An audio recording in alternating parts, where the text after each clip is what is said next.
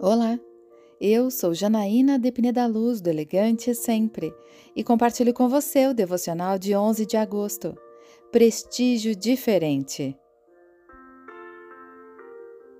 E todos os que tiverem deixado casas, irmãos, irmãs, pai, mãe, filhos ou campos por minha causa, receberão cem vezes mais e herdarão a vida eterna. Contudo, Muitos primeiros serão os últimos, e muitos últimos serão os primeiros. Mateus 19, versículos 29 e 30.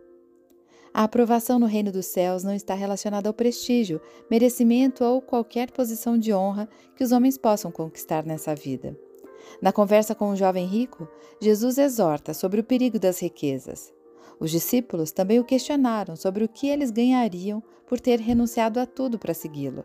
Jesus lhes respondeu, dizendo que as bênçãos da salvação superam qualquer coisa que alguém possa abandonar nessa vida por amor ao Evangelho.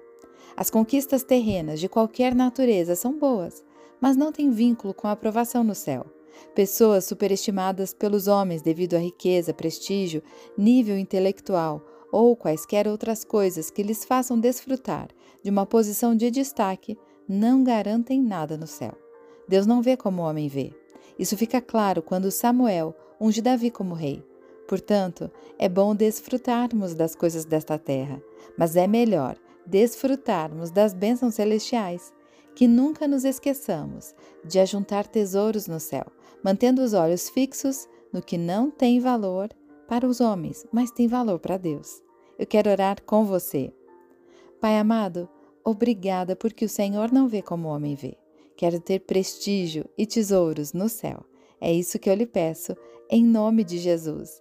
E eu convido você, siga comigo no site elegantesempre.com.br e em todas as redes sociais. Um dia maravilhoso para você!